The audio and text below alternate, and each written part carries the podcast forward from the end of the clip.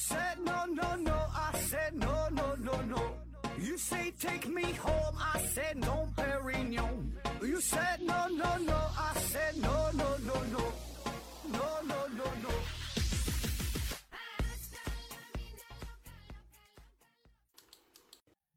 拼命探索，不计后果。欢迎您收听《思考盒子》，本节目由喜马拉雅平台独家播出。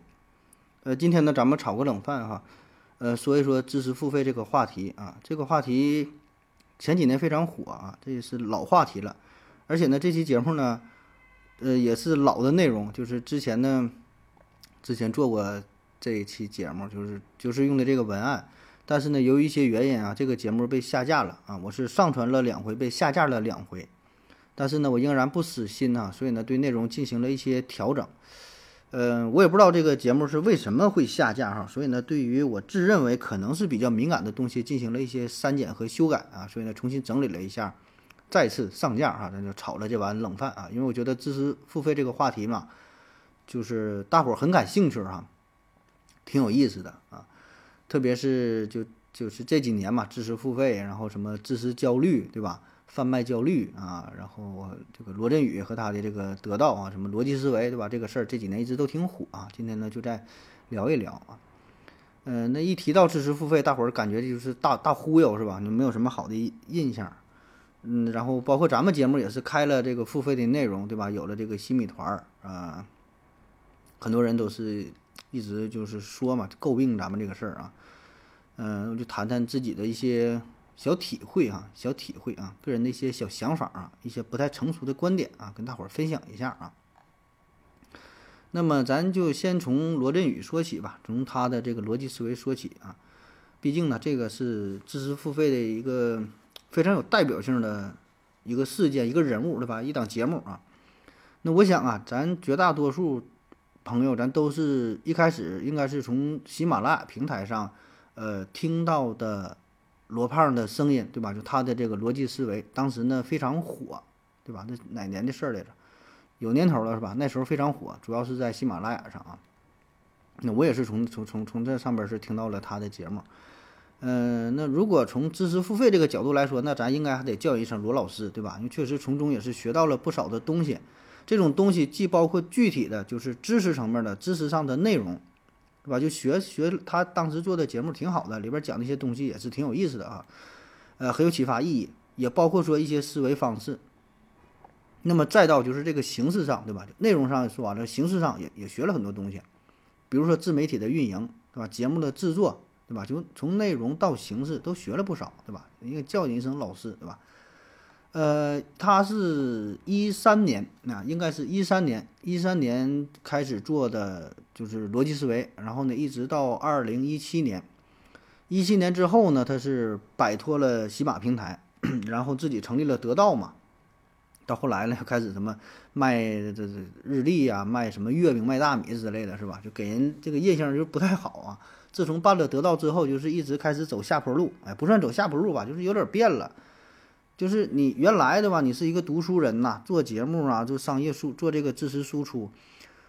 那后来慢慢的，就是从读书人变成了卖书人，对吧？从一个知识的普及者变成了一个赤裸裸的商人，对吧？就想着变现，对吧？怎么研究赚钱了，整整这事儿了啊！更重要的是呢，说他就是，呃，贩卖一种知识的焦虑感、恐慌感。就你每天不学习，每天你不听点他的东西，你就落后了。哎，特别是在这一个知识大爆炸的时代，然后你你就没跟上啊！而且问题的重点嘛，并不是说现在这个时代这个知识太少，恰恰相反，现在这个是知识太多，多到咱们不知道学什么，不知道怎么去学。哎，所以呢，他制造完了焦虑，再给你一个解决的方案，是吧？跟那个算命的差不多了吧？你有坎儿啊，但是没事儿啊，给我二百块钱，我这个坎儿我能给你破了，对吧？所以罗胖就说了，你焦虑嘛不要紧的，哥帮你啊，我告诉你怎么学。我告诉你什么是最有效的学习方式，什么是最有用的知识啊？你跟我走也就 OK 了啊。那么四百九十九啊，是九百九十九啊，多少钱都有啊，买不了吃亏，买不了上当，是吧？当然，群众的眼睛是雪亮的，慢慢就发现这个事儿不对劲儿，是吧？然后咱也感觉到他这个节节目 就是开始有点变味儿了啊，不像原来那么单纯，对吧？呃，特别是呢，前一阵儿有一个就挺火爆的文章。就是把这个罗胖和他的知识付费这个问题啊，算是推到了风口浪尖之上啊。他这个文章当中啊是这么说的哈，我截取一部分啊。他说这个得到 APP 啊，它这个内容，呃，就是二道贩子的产品啊，不够系统，而且非常失真啊。更多的意义呢，只是满足于部分人这种不喜欢读书，然后呢又喜欢被称之为读书人的虚荣心。那么手机当中是否有得到 APP 啊，似乎成为了爱学习和不爱学习人的一个分水岭。啊，这文章开头是这么说的，挺有意思啊。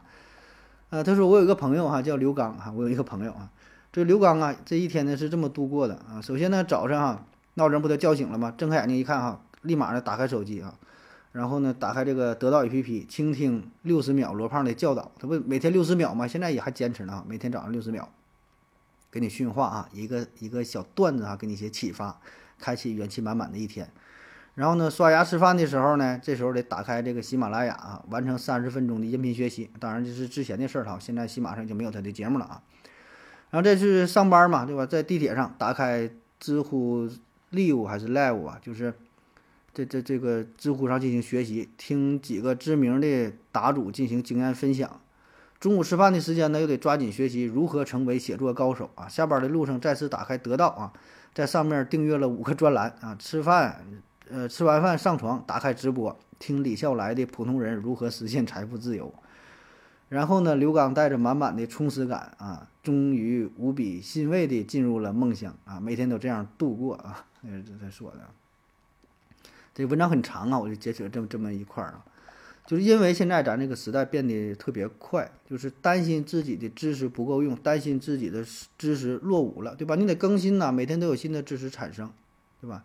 你你现在你这个时代，别人懂的东西你不懂，那你就落后了，你就没有了竞争的优势。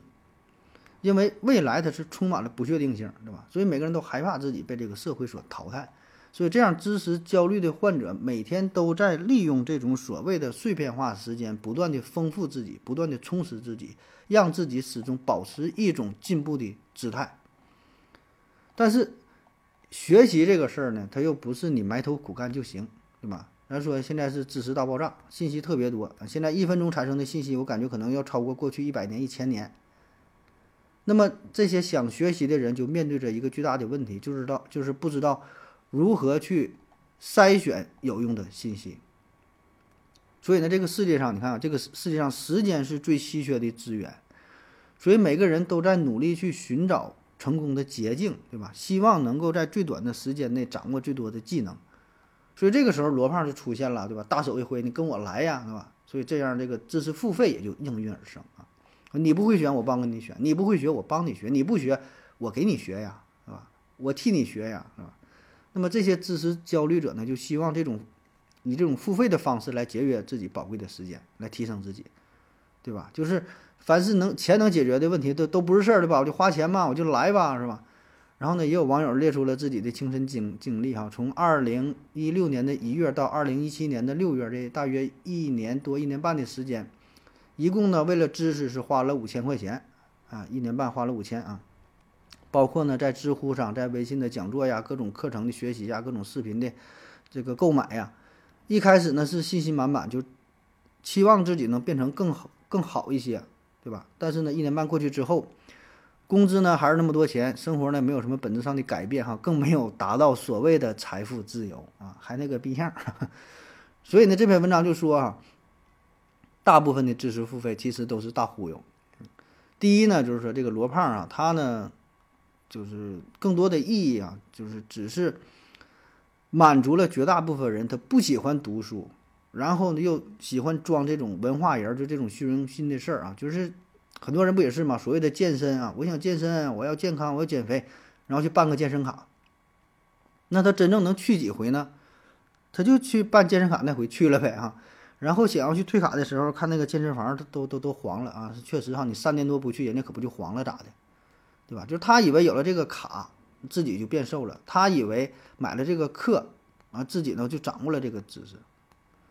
再有呢，就是他传授的这个知识呢，往往是要不对症的，嗯，你说这个药是不是药？是药，能不能治病？能治病，但能治你的病吗？那那那那就不一定了，对吧？病它那老多，药那老多，是否能对症，啊？这是重点。所以很多东西不是说你一学就能会的，它不一定适合你呀。再有呢，就是即使你去学了哈，你也你听了也挺努力了，你这个知识传授给你的东西都是未经你思考的。就他给你讲了，那这还是他的，他不是你的，你听了有啥用？所以有一句话嘛，说绝大多数人为了逃避真正的思考，他愿意去做任何事儿哈，只要你不让我思考就行。那为什么我们学了那么多知识、付费的知识之后，仍然没有长进？就是因为你那些知识没经过你的大脑啊，他嘴说出来到你耳朵听进去啊，左耳朵听，右耳朵冒啊。罗胖自己也说嘛，古时候那些有钱人，呃，他们明明有一双眼睛，但自己从来不读书啊，是请人给他来读书啊。那从今以后哈，罗胖就是在你的身边做你的小书童啊，说这就是我的定位啊，我我看完书了，我讲给你听。你看说的多好，那很多人就动心了。你看人家小书童帮我读书，这不好事吗？啊，说的是挺好，但你想一想，哪位大大文豪，对吧？哪位这个大家大思想家、大文学家？他是靠书童给他讲书，他能成功的。你能听这种东西，你无非就是啥，听个热闹而已呗。你当郭德纲相声听行，你当个评书行听行，对吧？听个笑话也就完事儿了。你能把这个知识真正学会吗？啊？就算你听懂了这个故事，又有啥用呢？是你听完《三国演义》，你知道里边这个事儿了，但是你能从中得到什么东西呢？对吧？你得不到，说要得到，你得不到。所以呢，看完他这这篇文章，我的最大感触就是说，呃，所谓这个知识，呃，所谓这个这个贩卖知识啊，包括说咱们这个所谓的科普工作者吧，这个舔为科普工作者啊，舔为这个做科普的，也是一种就是知识的二道贩子，对吧？无非就是把这些东西啊，呃，拿出来，哎，讲给别人一听而已，对吧？但是呢，起码好在就是咱没把自己定位定的那么高，对吧？还是说以分享娱乐为主啊。绝大多数情况下，大伙儿听完也就睡着了啊。你就就说学什么东西，那我我这是一直都说你学不了什么东西，你学个屁东西！你上大学上四年交那么多钱都没学这东西，搁我这学东西呢，学毛线学啊？嗯，那我再说说我这个其他的一些小感想哈，就是跟他那篇文章可能不太一样的地方，有这么几个方面啊。第一呢，就是关于这个罗胖到底是不是骗子这个问题啊？罗胖是不是骗子？其实呢，这个如果从商品买卖来说，就是这个涉及到交易双方定位的问题，对吧？商品买卖，对吧？嗯，也不只是买卖，比如说你是投入了时间成本，你是投入了经济成本，你是投入了感情，就是你投入了一些东西，然后没有得到预期回报，那么你就会觉得你被骗了，对吧？这是咱们正常的一种思维。所以呢，在发生交易之前，这个契约就显得非常重要啊，就是或者是叫买卖合同啊，或者是双方理应知晓的这个这个内容就达成了一个共识，对吧？这就非常重要了。那么，为什么我们在喜马拉雅平台上最开始听罗胖的东西做的早期的那些节目，并没有人觉得他是骗子，或者说绝大多数人觉得这东西还是挺好的，对吧？没有没有这个说他是骗子的这个呼声呢？我觉得一个重要原因就是那时候他不收费，不收费，然后呢，你就没有这个这个经济的投入，对吧？没有这个资金的成本，所以你就觉得他就不是骗子了啊。其次呢，我想大多数听友听节目，那个时候听节目的时候呢，也是你开车听啊，坐车听啊，做饭时候听啊，刷盘子洗碗时候听啊，或者睡觉之前听啊。所以在这种情况下，你收听他的节目，只是把他的声音当做是一种陪伴，并不用我说沐浴更衣、焚香祷告啊，非常正经的啊，正襟危坐，啥也不干了，专心致志的听的节目，对吧？不是这样的。所以呢，不存在时间上的欺骗，对吧？你看刚才说一无时一无金钱上的欺骗，二无时间上的欺骗。第三呢，人家也没承诺你什么，也没说你听完我的节目你就醍醐灌顶，马上让你，呃，这个怎么财富自由，月入这么几千万的，没说吧，对吧？所以没有时间欺骗，没有感情欺骗，没有没没有这个金钱上的欺骗，你会觉得他的节目很好，是吧？很喜欢他。问题呢就出现在他做了收费之后，啊，就是主要就是说这个在得到 APP 上，对吧？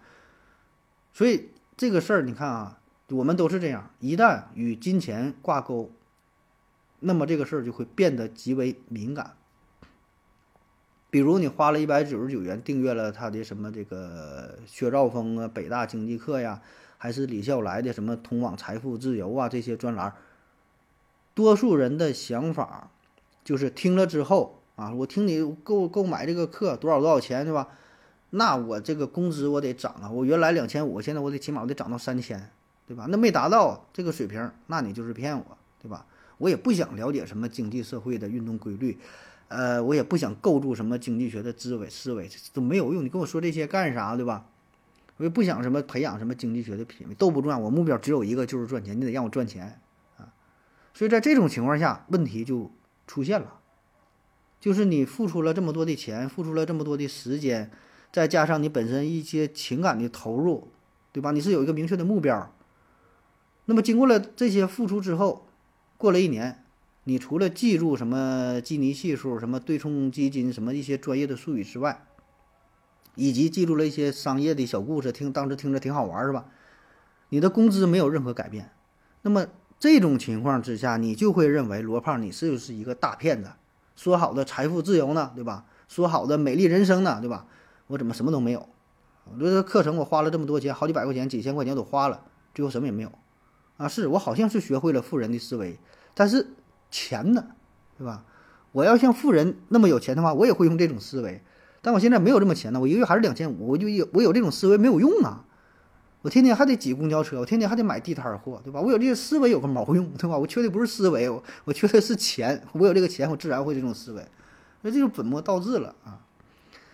所以你看啊，我现在啊，你说我我是参加得到了怎么的？我这幺九九也花了，书也买了。班儿也报了，你什么什么专栏我也定了，怎么就没有成功呢？是吧？我怎么就不能成功呢？所以呢，我觉得就是这个知识付费这个事儿吧，这里边儿咱不说嘛，作为买卖啊，交易双方他有一个最开始有一个契约的事儿啊，有一个共识的事儿啊，有一个买卖知行同意的事儿，所以问题恰恰就是出在这上面。作为知识的消费者，花钱的人其实是产生了一种误解。啊，或者说有点一厢情愿，呃，当然更准确的说，也是这个卖家是故意制造了这种误解，有意无意的没把这个事儿给说清楚，然后利用这个误解来赚钱。买家以为我花了这个钱，我就能得到财富自由；卖家呢，恰恰利用这一点，没把这个事儿给你说死。人家也没说你买这个课一定就有财富自由，但是说的好像是你买了之后能够怎么怎么着。所以这样就产生一个矛盾，所以最后钱花出去之后，时间也付出之后，双方矛盾就出现了，他就背上了这个骗子的骂名啊。但是呢，你又说不出理来，对吧？人家也没跟你承诺什么，也没跟你海誓山盟说要白头到老。所以关于这个问题，我的理解就是，呃，对于这类哈与个人投资、人生规划这类内容。这个东西吧，就是其实它早就有，对吧？这个核心是一样的，换瓶不换酒，换汤不换药，对吧？内容没有本质的变化，只不过它是换了一个载体。早些年你看有那些什么那些书，《富爸爸穷爸爸》《人性的弱点》，比尔盖茨给年轻人的多少条忠告，巴菲特永远不会告诉你多少个秘密啊，洛克菲勒年轻时候都经历了什么，对吧？马云怎么怎么的那些事儿啊，这类书非常多，对吧？这类书非常多，也很火，对吧？一直都是畅销书，排名好。好好几好几周，这这这这好几年都是这个排第一第二，是吧？那现在呢，有了网络啊，有了网络，那么就是换了一种洗脑的方式，内核是不变的。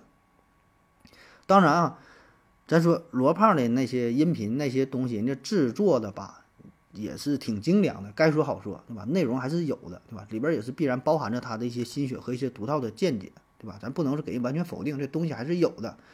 所以呢，他卖这个价吧，你也不能说人家卖了贵了贱了，对吧？毕竟也是明码标价啊，人也不是说的坐地涨价，人家写的就一百九十九，你不愿意买嘛，对吧？所以，所以重点就是说，你别把这个东西看得多么多么高深，把它想象的多么多么美好，千万别把这个东西奉为圭臬，对吧？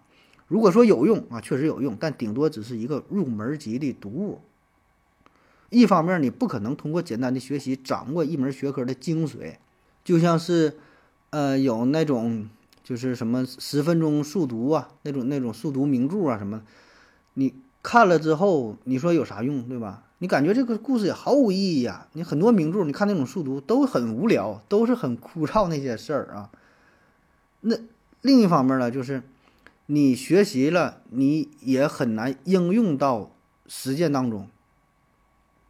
就这个事儿，是你听着是这个道理，就像前面说的，学习这个事儿必然要经过你自己的独立的真正思考，然后才能获取到一些东西。这里边没有什么捷径，对吧？就像是不管是什么什么马云呐、扎克伯格呀、什么马斯克呀这类神人的故事，对吧？你听了之后很感动啊，但是能怎么样呢？你也没法去复制，对吧？你也学不会，天时地利人和缺一不可，任何一门学科也没有什么所谓的速成大法。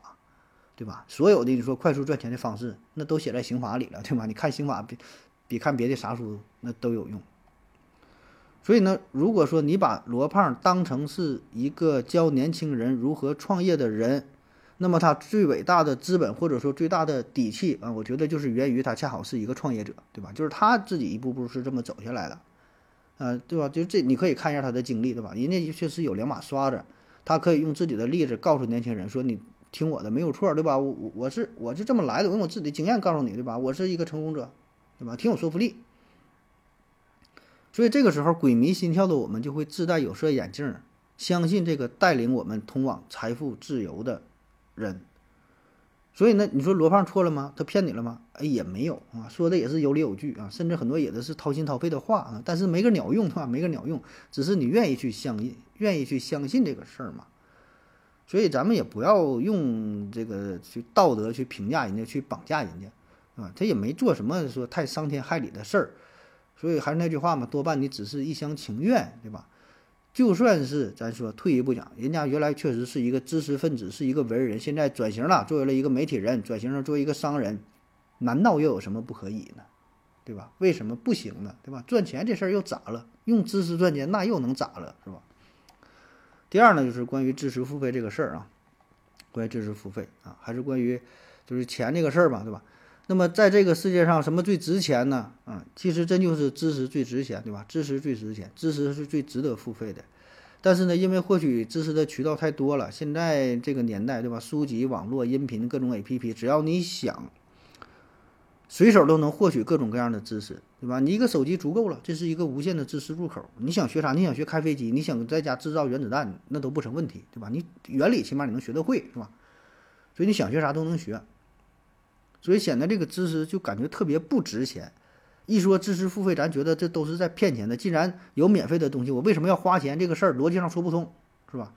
那比如说咱的这个节目，咱们这个节目，你说有什么质量在里边吗？丝毫没有，对吧？有什么创新的吗？丝毫没有。任何讲的东西在网络上都能找到，啊，可能说是表表现形式换了一下，但是内容的核心没有任何改变，对吧？除非说是我自己胡编乱造的，是吧？那时候网上没有整那个弗雷威尔鱿鱼，那你确实找不着，对吧？但凡是咱说正经的讲点东西，讲那些材料，那网上都能找到。比如说我讲了之前做这个水熊虫啊，说这个地表上这这个最最厉害、最强悍的生物，那这玩意儿你说？这资料网上找有的是啊啊！我给介绍说这个怎么怎么在高温呐、低温呐、真空高压什么环境下都不怕，怎么怎么的，这东西不都别的都不用，你直接百度百科，你看这些信息那就够用了，吧？我的工作只不过是把这些内容转化为有声的东北话而已。所以你说这个东西，你说它值钱吗？它当然不值钱，对吧？你要是这个东西要敢收费，要卖你九十九。当然，如果我要是提前明码标价的话，也无所谓，对吧？我要你要听了之后我跟你要钱的话，那你去三幺五消协去告我，那一告一个准儿，这就是就是一个明显一个欺诈消费者的行为，是吧？但另一方面啊，我要说的是这个知识付费这个事儿吧，嗯，也是可以理解的啊，也是有点为有点为自己说话这个意思啊。你看我说一说，看看是否能说服你，就是这个知识为什么有价值啊？嗯，前几天呢，我出去玩啊。去成都哈耍了一耍啊，去这个都江堰嘛，都江堰对吧？这个地方很有名，大伙儿也都听过对吧？大概的历史事件呢，可能也都知道。哎，呃，但是我当时去看了之后呢，还是非常震撼的，就是看那个都江堰，你就真正在那地方，你一看就那个水呀，然后就是一条大河被分成两条小河嘛，对吧？那么。到了当地就找那个导游嘛，就是他给你讲这个故事，然后讲什么内江和外江怎么分流啊，然后泥沙和水怎么怎么怎么分开的，然后古人如何建了这么一个大坝。那个时候你说也没有什么材料，就是人扛这个石头编这个麻袋呀，怎么怎么整。后来呢，再到咱们就是建国之后啊，重新加工、重新改造、重新加固，然后这里边有一些什么奇闻异事。那这事儿有有意思吧？你一听是吧？那如果说人家不给你讲，没有这个导游给你讲的话，你自己用心去搜索、用心去整理，确实也不难找到，对吧？不难找到这些东西，网上也都有啊。现在网络多发达呀！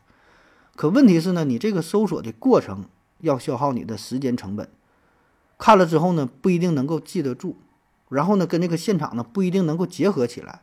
人家就边走边跟你聊，哎，这块儿发生了什么事儿？这块儿小河什么事儿？这块儿这个堤坝又是什么事儿？旁边那个山上又有什么故事？所以这就是人家导游这个值钱的地方，挣就挣的这个钱。当然，这事儿你自己衡量对吧？你是选择自己花三五个小时去网上搜索这些内容呢，对吧？有的人呢，我就不花钱呢，我自己在百度上边走边看也行，对吧？还是说你愿意花个五十八十的找一个当地的导游，边走边给你讲呢？因为这已经自己选择，对吧？你是愿意付出，就是知识付费能不能接受的事儿，啊，所以这个道理嘛就是这样。现在这个所谓的知识付费，我觉得啊，很多时候付费你花的这个钱，并不是为了知识本身，而是就是这个知识的整理、加工、提炼，然后在一个适当的场合，哎，给你输送到你的耳边。对吧给给给你给你带来切身的一个感受一个体验，就是这些东西你要说免费那有的是，是吧？但问题是你现在需要它没有啊，是吧？就你说你这水那卖矿泉水为啥还能花钱一瓶水一块钱？你想想这是挺不合理的。你要在自己家用这个水的话，那一块钱那能买老了去了，对吧？你一个月水费才多少钱？这不就是在你最最需要的时候，对吧？你在外边逛街口渴的时候，你这你在哪干啥时候？你口渴了，你需要这个水的时候。然后他就卖给你这个钱，甚至还会卖的更贵呢，这不就是这个价值吗？对吧？你说那水那有都是啊，那确实有的是。再比如这个知乎上还有其他一些什么，那种前一阵比较火的，就是那种问答 APP，有一阵不挺火嘛？喜马上也有啊，你问主播什么问题嘛，花钱完他回答你，主播可以自己设定一块钱两块钱啊，问个问题他他他回答你是吧？那么这个钱你说花的值不值呢？就是，嗯，如果他回答的这个答案确实挺有质量的话，我觉得还是挺值的，因为就是相当于你花钱解决问题嘛，对吧？在一个最短的时间内找到一个你最想要的答案，那就挺有用啊。比如说你想去哪个公司工作，然后你想了解一下这个公司面试的时候，嗯，哪个考官他是什么性格，或者这个公司的里边这个氛围啊，这个怎怎么样？那你这个非常现实的问题，可能你在网上去问的话，你说你咋问，对吧？比如一提问了，你要搜索搜索不着，对吧？所以你一提问，哎，比如说你你说这个问题，我那个五十块钱或者一百块钱，哎，那人家恰好是这个公司的员工，就大致跟你说几句，分享一下，可能对于你面试来说就很有用，对吧？或者你想了解一下，就是一些内部的一些什么所谓的一些内幕啊，什么一些情况，对吧？又不方便去说，或者是网上没有现成的答案。那么这些都是知识的价值，所以呢，就看你这个东西吧，是否正好用在你的身上，是吧？就是东西有的是，或者说答案有的是，但是你不知道这个答案是哪个问题的答案，是吧？值钱不就值钱在这儿吗？而且咱具体到一个音频节目哈，具体到咱现在很多就就是这些所谓的知识付费节目，它也有很多这种试听的功能，对吧？也不是说上来就是都让你。必须花钱才能听的，你可以试听个几分钟，试听个几期啊，看看符不符合你的口味啊。这里边归根到底嘛，作为一种商业行为，这都是你情我愿的事儿，对吧？明码标价，童叟无欺，对吧？觉得行呢你就来，觉得不行呢也就拉倒，对吧？这玩意儿谁也别强求谁啊。就是说这个东西，嗯，你也别抱有太大的愿望，对吧？就是这么个玩意儿。你说你买了一个。两元店，你说你买个东西，你说你偏得是把它当做是奢侈品来用，那也不太合适了，对吧？你花多大钱就办多大事儿啊。那关于知识变现啊，我觉得有两层含义。第一呢，就是纯纯的科技转化为生产力啊，这个是极少数的用这个知识、用这个科技来变现的啊，这个就涉为涉及极为专业的内容了，很少。比如说蒸汽机的使用，比如说 X 线、X 线的发现，然后呢，在医学上的应用，对吧？这个是知识转化为生产力，直接带动经济的发展啊。这种层面对于咱们绝大多数人来说呢，跟咱关系不太大，对吧？而且呢，对于这种人呢，就是能有这么大的发明啊，对于这层面人来说，这个钱已经不算事儿了啊，更多的是自我价值的实现，有更高的追求啊。第二层面比较多的就是这种知识的二道贩子啊，自私、自私的二道贩子。那么吃这口饭的人其实挺多的啊，就是咱们说所谓做科普的，就是一个典型的代表。所以呢，这就出现了一个很大的问题啊。如果说做科普的人，做科普的人他不收钱的话，大伙会觉得，哎，这个人很好，他是一个大师啊，普度众生啊，醍醐灌顶，然后呢，让你茅塞顿开。哎，听了之后呢，哎呀，这个人讲的好啊，有意思哈，挺好玩。那如果他收起来之后，那你可能就会觉得，这人哈，这人可不咋地哈，这人呢有点恶心了，是吧？唯利是图，是利欲利欲熏熏熏心。所以这里边你看，就是跟这个钱好像作为了一个一个衡量的标准。所以我觉得这个其实挺不合适的，对吧？就是内容的好坏跟他收不收费应该是没有什么太大的关系，对吧？因为首先大伙儿都得吃饭啊，赚钱这个事儿呢不寒碜。对吧？那有的人是业余做科普无所谓，那有的人是专职做科普，那专职做科普那自然得收钱了。以这个科普作为营生，人家靠这个事儿赚钱，靠这个事儿养家糊口啊。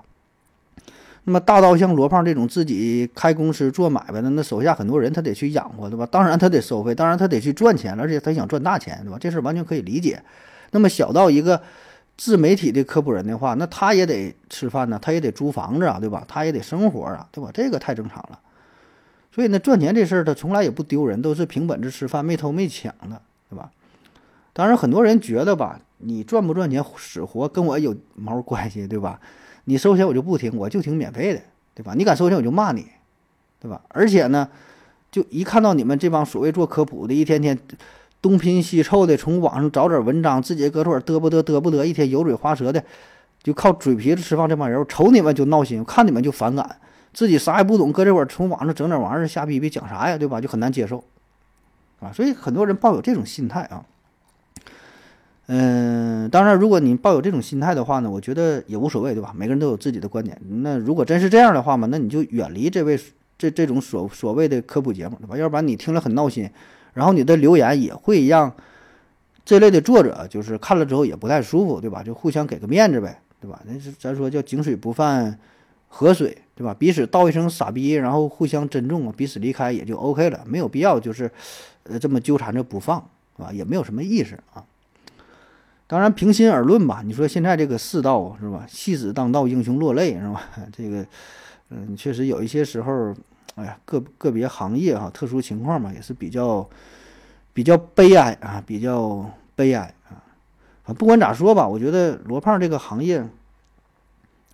嗯，以后不知道能怎么样。那我觉得也还好，起码呢，人家也是做到了一个知识的输出，对吧？也传播了一些知识，起码这还算是一个好事儿。虽然是利用这个东西赚钱，但你说那不不赚钱，哎，那你说他咋活是吧？就是咱这样想啊，如果说抛开他的商业化行为，你就这么想，如果说所有罗胖他干的这些事儿啊，在得道上啊也好，在喜马上就所有他的行为都是免费的，都是纯公益的行为，跟钱不挨着的话，那么你会怎么评论？你是不是觉得他是一个知识传播的大使呢？是不是一个大善人呢？是不是都能感动中国了呢？所以呢，你再静下心来一想，那咱这就有点双标了，是吧？就是以他这个行为是否收费作为的标准，而不是节目质量本身作为的标准。那其实这个节目的质量和他是否付费这两个事儿关系并不大呀。你不能因为他收费了你就说他质这个节目质量不好，不能因为说他免费就说他这个节目质量好，这俩事儿没有啥因果关系，对吧？一个人可以可以把这个节目做的质量很不好还收费，也可以把自己的质量做的很好还不收费。也可能做的很好，还收费还不收，反正就是这个排列组合，它起码它有四种，对吧？所以这个二者之间它没有一个必然的联系啊。最后呢，再说说关于学习本身啊，嗯，其实关于学习这个事儿吧，就最主要的还是问问自己，你到底想干啥啊？就是你想学啥？很多人学习的目标并不是很明确啊，只是为了学而学，就为了让自己就是忙碌起来啊。看人家学日语了，自己跟着背个五十音图，R E Y O，搁这我就背上了，对吧？看人家学这个工商管理，马上也报个班啊，买了一堆经济学的书。看人家这个学学瑜伽呢，自己整套衣服，整个小垫儿啊，搁家开始胳膊肘就掰了，办办个这个健身卡啥的。其实很多时候，这种只是一个盲目的学习，就是一种心理上的安慰啊，感觉我报班了，花钱了，哎，一花钱了我就进步了啊，这要不然就不行啊，我这你们你们都进步，我就我就退步了啊，我就着急。所以这其实根本不知道自己到底想学什么，想要什么，想干什么，对吧？就是在寻找一种安慰而已，让自己忙碌起来，啊，觉得自己我没有浪费时间，我自己努力了啊，实际上连毛用也没有，是吧？所以如果你要真要想，比如说你想你想出国，对吧？你想去哪儿，对吧？让你考什么托福、雅思的，对吧？你想学音乐，哎，我就就想好了，要学哪个乐器了，树立个目标，然后你就干呗，是吧？那你再开始开始学。所以我觉得很多时候吧，咱。嗯，还是处于一种相对比较迷茫的状态啊，感觉想要学点什么，但具体学什么又不知道，学完之后干啥也不知道，就是为了学而学。那么这样的话呀，你就很容易被洗脑，别人说啥是啥，对吧？一看别人一说，哎呀，这个对呀，有道理，我跟着学吧，就跟着瞎忙，瞎忙啊，反正就忙忙忙起来就比闲了强啊，一忙了就不用思考了，要不然一思考就就就就焦虑。所以，如果你说这个罗胖是个商人，是个骗子，就是利用了你的这种心理，然后汇聚了他的财富，那么话说回来啊，那你就是一个愿打一个愿挨呗，对吧？那起码呢，人家也是填补了你内心的空白，就像餐馆是填补了你胃的空白一样，对吧？他就满足了你的一种一种一种欲望嘛。所以你人挣的那就是这个钱，对吧？那不是你还是你有这种需求嘛？啊，所以这个也是双方事儿，对吧？一个愿打一个愿挨的事儿。那关于学习、关于知识这个事儿啊，从古到今呢，我觉得都可以分为三种人哈。哪三种人呢？第一个呢，就是说想学习的，拼命就想学的，你拦也拦不住。哎，你就脑袋这个刀架脖子上了，你你别拦我，等我画完这个圆来，对吧？这是一种大师啊，这这一种。二一种呢，就是不想学的哈，刀架脖子上就是不学，咋也不听，是吧？上学那种，我有那个小学同学。就给直说了，我就是不想学习，真不想学。我回家干啥都行，你让我回家这搬麻袋呀，我回家种地呀，我这怎么的都行，只要不让我学习不行。我这看脑袋疼我就吐了，让我学我自杀了。哎，有这种人，真就是学不下去的。三一种呢，就是也不是特别想学，也不是特别不想学啊，有点迷茫。你要给他点压力，让他学，使劲学，看也能也能看进去点儿啊。呃，你要说稍微不管点儿了，那我就玩去了。所以人世间呢，这种人居多啊。你说那种特不想学、特想学的，都是少数啊。绝大多数人呢，都是这种有有着惰性，是吧？给两鞭子就往前走两步，属于这种人。所以呢，贩卖知识的人啊，贩卖焦虑的人，他呢就是主要针对于这第三种啊，处于中间的摇摆派。所以呢，就是能把这些不是特别爱学习的人呐，呃，用种种方式吧。让他转化为爱上学习啊！虽然学这东西也不一定有用，是吧？但是呢，起码是让你学了啊。咋说呢？也算是做了点好事儿，对吧？所以呢，你看，这就说罗胖贩卖这些知识，真正那些高逼格的人，真正那些想学的学习的人，他根本不会在意你这些这么 low 的、这么低端的节目讲的那叫什么玩意儿，是吧？入门水平都不到，对吧？你给人家都不听，你给人钱人都不听，给狗狗都不吃啊。所以呢，你也千万别指望说这几期节目就是听了之后能够拯救你的灵魂，是吧？说改变你的人生啊，让你重拾信仰啊，重塑你的三观呐，重塑你的三观呐，他做不到。大学四年全日制学习，一年学费干五六千块钱，最后你学成啥样了？你不还是这个样吗？对吧？你说你毕业之后了，然后工作了，哎呀，又想学习了，听他一档节目。一年听几期课程，花个一百九十九，然后你又能以为起多大作用，就能让你让你有多大改变？那不扯淡的吗？对吧？那怎么可能呢？是吧？那关于这个逻辑思维啊，节目本身哈有一个被人诟病的最大问题，呃，就是几乎他所有的节目都一个思路一个套路，听多了你就明白了，他都是先给一个论点或者是结论，然后呢再挑出一些对自己有利的证据来证明自己这个观点是正确的，其余那些对自己不利的呢都被过滤掉了。所以呢，这个是类似于一种律师或者是政客式的论证啊，就是挑自己有利的地方去说。所以呢，每期节目听完哈，你感觉都很有道理，是吧？但是但是仔细一想呢，它好像差了点什么。所以呢，很多人就说吧，你你你这个并不是一个科学的态度，对吧？你要逻辑思维应该是一个发散式的，让大伙儿去思考啊，一个是开放性的答案，对吧？那我觉得哈，这个。嗯，也并不算他是怎么个错误吧，就是，呃，这是他由于他本身节目本身定位，他就是这样啊。咱不说了吗？罗胖他是一个商人，对吧？他卖的就是 自己的知识，所谓的什么爱自求真呐，就是一种说辞啊。他用的这些都是商业的营销手段，人家就是打广告了吧，就是让你买这个东西啊。咱好比说哈，你是卖胶水的。你是卖胶水的，你会怎么去做？你必然要说自己的胶水比其他的胶水更粘，污染呢更小，对吧？怎么怎么好，忽略自己的弱点，对吧？不提这些事儿，所以呢，他自然会利用这种、这种、这种商人、这种政客的推销方式来贩卖知识。也就是说，他把这个、这个销售商品的这种思路用在了知识销售上，对吧？把知识当做成一种商品去贩卖。所以呢，他自然会给出一个封闭性的答案，并不是让你真正的去思考，真正的启发你。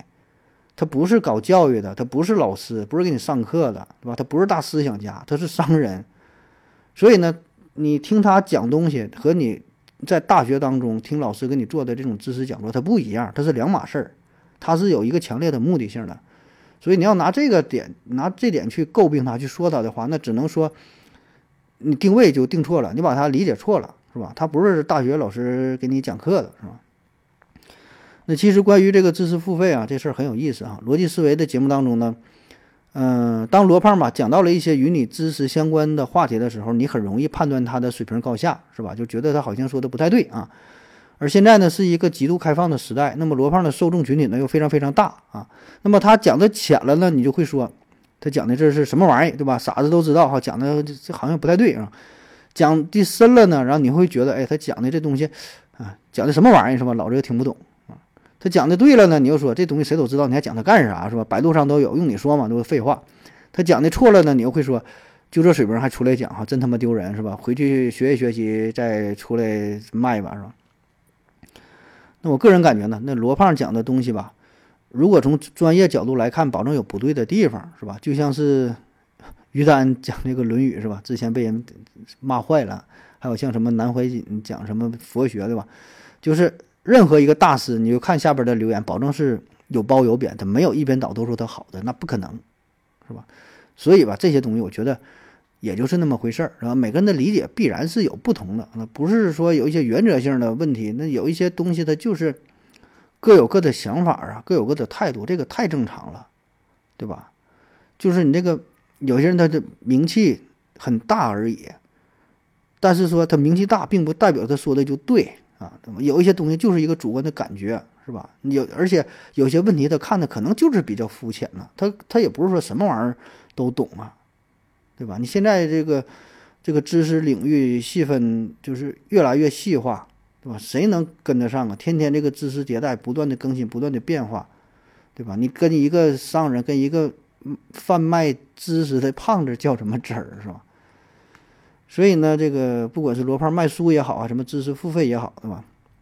毕竟呢，人家讲了一些呃历史故事啊，结合一些最新的科技动态呀，一些什么商业的模式吧，大的方向呢，我觉得还好，对吧？还是可以，还是可以接受的啊。这就是确实，如果他不收费的话，听一听还行。但是你要说让我花钱，一年花个二百九十九，花花多少钱听的东西，反正我是不会花这个钱，啊，就是这个道理，对吧？就是看你想不想花这个钱，对吧？你你有没有这个迫切的需求，对吧？你你自己想从这里边得到什么东西，对吧？所以如果说免费的节目你听一听，哎，都不管是学到点什么东西，个人感觉总比你玩游戏，总比刷这个肥皂剧要强，对吧？而且呢，在知识付费这方面，人家算是第一个敢吃螃蟹的人，然后也是找到了一个市场嘛，找到了自己一个定位。虽然现在做的吧，你也不能说太怎么是风生水起啊，太怎么就是成规模哈，起码我觉得也还好吧，还算是能继续维持下去啊。所以这点，起码这一点来说，我还是挺认可的啊。那么看到一些评价哈，说逻辑思维里边说他不有一个社群嘛？那他这个社群江湖里有生意啊，有人脉，有领袖，有品牌，有骗局，有道义，还有佛法哈。但一切呢，都与知识无关。嗯，我觉得这个评价吧，对他有点高了，是吧？呃，真事儿啊，这不是反讽，我觉得真是挺高的。跟这里边说的有这么多东西吗？还有生意，有人脉，有领袖，有品牌啊，还有什么有道义，有佛法。这这个这个，那真挺厉害了啊。那话说回来，那你说这些东西都有，就是与知识无关，这本身就是一个矛盾的呀。那你说啥叫知识？只有书本上讲的一些理论、讲的一些公式、一些定理才叫知识吗？对吧？世事洞明皆学问，人情练达即文章。啥叫知识？这些都叫知识。你学习的过程就是一个知识，你看到的佛法也是知识，品牌也是知识，人脉也是知识，哪怕是骗局，那也是知识啊。你把这个东西你领悟了、学会了，那不就那是最好的知识了。所以，这里边这个东西吧，就是看你怎么去理解，怎么去看待啊！不要把知识想得太局限了，对吧？你可以里边学一些商业模式，我觉得都是一种知识啊。你他你看他整的每天早上六十秒，对吧？贴拉近这个用户的粘滞性，还有提前预售时间的朋友跨年演唱会，一下卖了多少年的门票，对吧？这不就是提前这个集资吗？预售吗？对吧？先把这个钱先套套过来吗？是吧？你说他现在比如说卖一百块钱东西，那过十年二十年，那时候得得多少钱，对吧？现在一百一百块钱跟那时候一百块钱，这个价值它也不一样。